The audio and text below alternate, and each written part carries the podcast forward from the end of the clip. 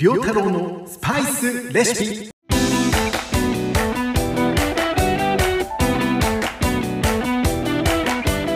この番組は聞くだけでスパイスが使えるようになるをテーマにスパイスを使ったレシピを発信していく番組です。どうもスパイス料理研究家の甲信良太郎です。タイに行きたい。タイに行きたい。あ別にダジャレじゃないんですけどね。あのタイにね旅行に行きたいんですよ。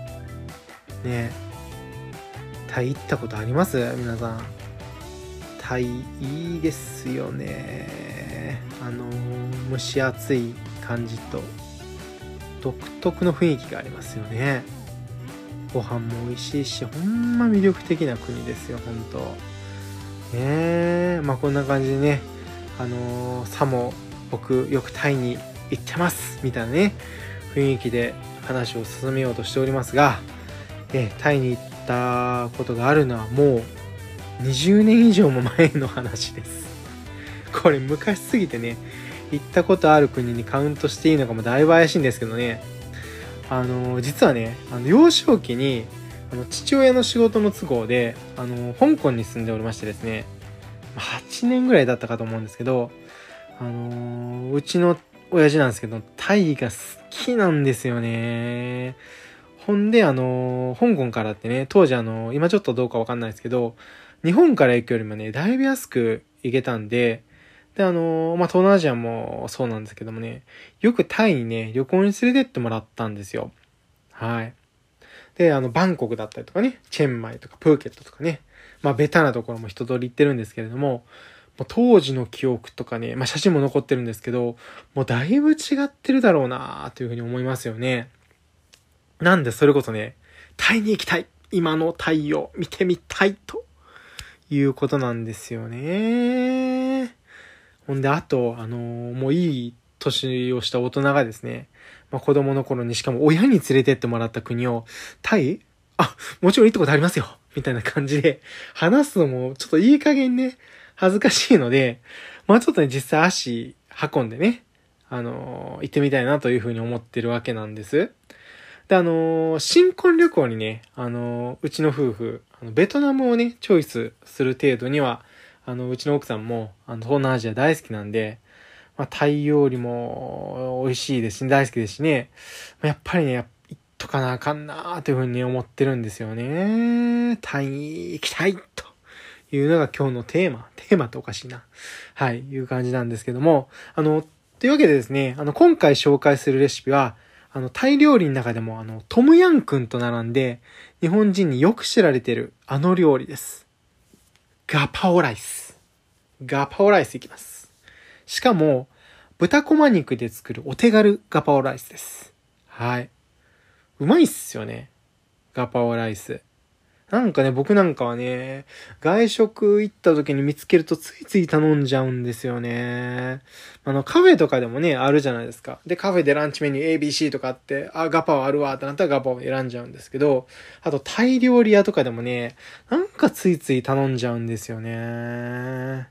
それこそタイ料理屋なんかね、あの、普段なかなか食べられへんようなもの食べ延べばいいのにね、なんか頼んじゃうんですよね。やっぱうまいからですよね、きっとね。はい。で、あのー、ガパオっていう言葉なんですけども、あの、タイ語でバジルという意味なんです。はい。で、あの、ガパオライスって言ってもね、あのー、例えばタイって、ちょっとガパオライスと言ってもね、通じないんですよ。で、あの、現地では、炒めるっていう意味のパッとという言葉をつけてですね、パットガパオという言い方をします。パットガパオ。要は、あの、バジル炒めですね。で、あの、日本では、あの、鶏ミンチとかを使うことがよ多いと思うんですけど、タイではね、結構いろんな食材で作るみたいで、パットガパオ〇〇みたいな形ね、〇〇のガパオ炒めみたいな伝え方をするそうですよ。メニューにもそういう風に載っているということです。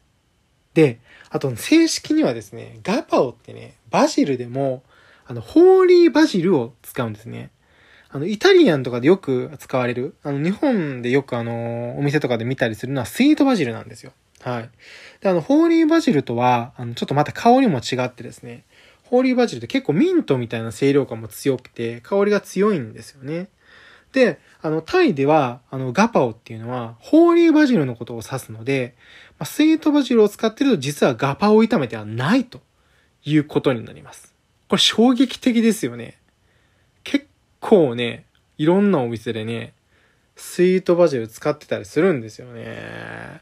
ちなみに、あのー、そういう意味では、今回紹介するレシピも、ガパオライスの偽物でございます。ごめんなさい。ホーリーバジルってね、なかなか売ってないからね、レシピの再現性ないと思うんですよね。はい。で、まあ、まあまあまあ、あの、タイ料理屋とかでね、パッドガパを頼んで、スイートバジルだとちょっと興ざめするかもしれませんけど、まあ、家でね、食べるガパオライスだから、まあいいじゃないかと。まあ正直ね、美味しければええやんの精神でやらせてもらってますんで、はい。というわけで、ちょっと力技できますが、レシピ紹介させていただきます。えー、っと、だいたい2、3人前のレシピになっております。材料です。豚こま切れ肉 300g。玉ねぎ、えー、半分、2分の1個です。で、パプリカ、赤と黄色。で、それぞれ、あの、2分の1個ずつお願いします。で、ピーマンが、えー、2、3個。で、ニンニクが1片。で、今回の味の決め手となります、ウスターソースが大さじ1。ナンプラー、えー、こちらなければ醤油で代用していただいても結構です。大さじ1。で、砂糖小さじ1。で、乾燥バジルが小さじ1という材料になっております。で、作り方なんですけれども、まずあの、ニンニクをみじん切りにしていきます。で玉ねぎは半月切りでお願いします。で、パプリカ、ピーマンは、え、あのー、乱切りにしていただければと思います。で、えー、作っていきますが、熱したフライパンにね、油を引いて、えー、ニンニクを炒めていきます。で、ニンニクの香りが立ってきたら、えー、玉ねぎを炒めます。で、玉ねぎがしんなりしてきたらですね、あの、お肉、豚、豚に細切り肉を、えー、加えて炒めていきます。で、あの、豚肉に火が通ったら、えー、味付けです。ウスターソース、ナンプラー、砂糖を入れて、さっと、えー、絡めて、炒め、炒めていきます。で、あと、その後にですね、ちょっと食感を残したので、後から入れます。ピーマン、パプリカです。これも加えて炒めます。で、最後にバジルをさっと加えてですね、炒めて、で、えー、ちょっと塩が足りなければ、えー、あの、分量外ですが、塩で味を整えていただければと思います。で、盛り付けの際は、あの、忘れないでください。目玉焼き。僕はもう、あの、半熟が好みですので、半熟の目玉焼きを乗せていきますと。で、これですね、うまいよ。豚の旨味とピーマンね、パプリカもシャキシャキ感が残っててね、で、バジルの風味。で、あと、半熟に焼いた目玉焼きをね、あの、黄身崩してわーって混ぜたらあれですけど、わしわしと崩しながら食べるとね、最高なんですよね。美味しいっすよね。はい。で、今回のレシピは、あの、辛み抜いてるんですけどね、うち娘も食べるので辛み抜いてるんですけれども、辛い方がいいと。辛くなければガパオではないという方おられましたらですね、あの、調味料を入れるタイミング、ウスターソースナンプラー砂糖を入れるタイミングですね。このタイミングで豆板醤かチリパウダーを入れていただくと、えー、大満足していただけるかと思います。で、パプリカが高いと。家にないと。パプリカ高いですよね。パプリカね。はい。いう方は、あの、ピーマンだけでも結構です。で、その場合はね、ピーマンの量を増やしてもらったらいいと思います。ピーマンってね、それこそあの、スパイスじゃないんですけど、結構香り付けにも使えますんで、ピーマンは、えマストでお願いしたいと思います。それこそね、今日の晩ご飯何にしようと悩んだ時にさっと作れるので、大変これ魅力的だと思いますよ。で、あの、乾燥バジルですね。スーパーなんかでも売ってますので、ぜひ探してみてください。使い切りタイプ売っております。今回紹介したレシピは Yahoo ニュースに、え、記事と、あとナーディアにもレシピを掲載しております。番組概要欄に URL を載せておりますので、よかったら作ってみてください。写真もたくさん載せておりますので、わかりやすいかなというふうに思います。で、いつものお願いです。励みになりますので、ご視聴のアプリで、え、番組のフォローとレビューをぜひよろしくお願いします。お願いします。えー、フォローいただくとですね、あの、更新時に通知がいきますので、ぜひね、あ、通知来たよし、聞こうという形でよろしくお願いいたします。他のレシピが気になる方は Twitter、Instagram なんかにもレシピまとめてますので、よかったらこちらもフォローしてくださいね。はい。じゃあ、りょうたろうのスパイスレシピ、今回はこの辺で終わりにしたいと思います。また聞いてくださいね。ごちそうさまでした。